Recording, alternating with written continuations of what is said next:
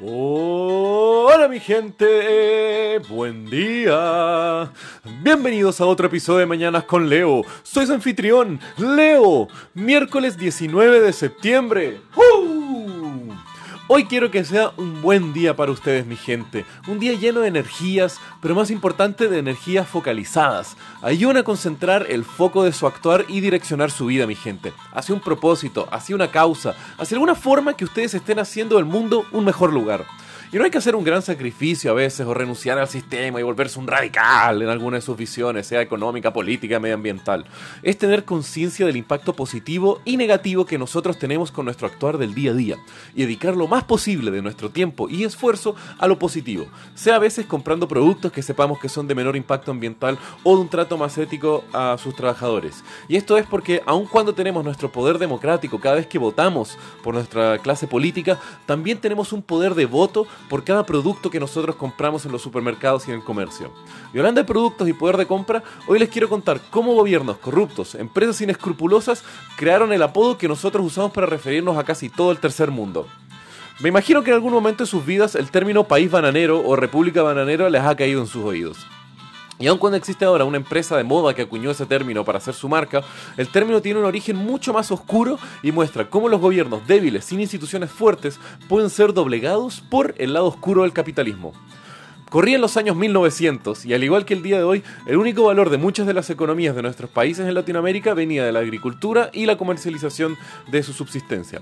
Pero luego con el avance tecnológico a la refrigeración, estos suculentos manjares lograron entrar al hermoso mundo del mercado internacional, generando la oportunidad de traer riquezas y un gran crecimiento para agricultores y economías locales.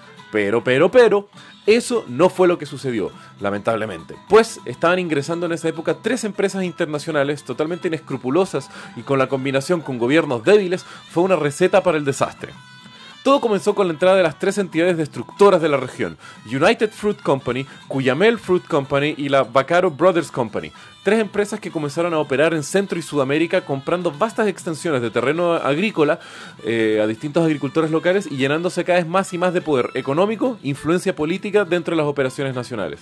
Esto escaló y se desbordó principalmente se ve en el ejemplo de 1910, cuando el presidente de Honduras, Miguel Dávila, le entrega una concesión de territorio a la Vaccaro Brothers Company a cambio de financiamiento para infraestructura vial en ferrocarriles y autopistas. Esto altera las operaciones de la Cuyamel Fruit Company, que operaba principalmente en Honduras, y esta intervención del gobierno no le cayó bien al presidente de la Cuyamel, Samuel Zemurray.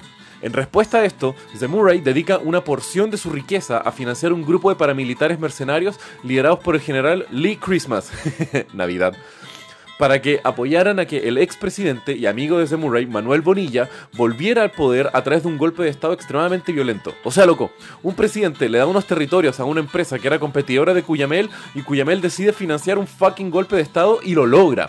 Ahí es cuando el autor norteamericano O. Henry acuña el término de forma más conocedora como República Bananera o Banana Republic en uno de sus tantos postulados y se comienza a diseminar el término para el resto del mundo. Y solamente no se refiere al triste ejemplo que fue Honduras, sino que luego pasaría lo mismo en casi toda Centroamérica. Distintos gobiernos corruptos o que eran corrompidos iban cayendo frente al poderío de las grandes corporaciones.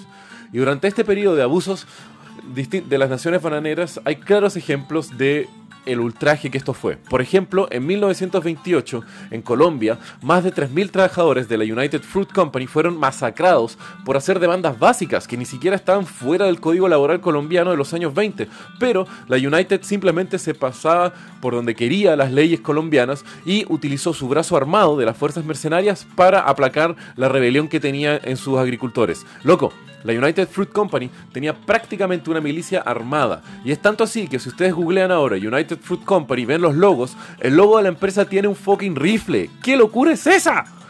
Otro factor bastante fuerte fue, por ejemplo, en los años 50 se justificaba mucho el, el, pánico que la gente tenía sobre el comunismo para justificar una represión violenta u otros golpes de Estado en la región.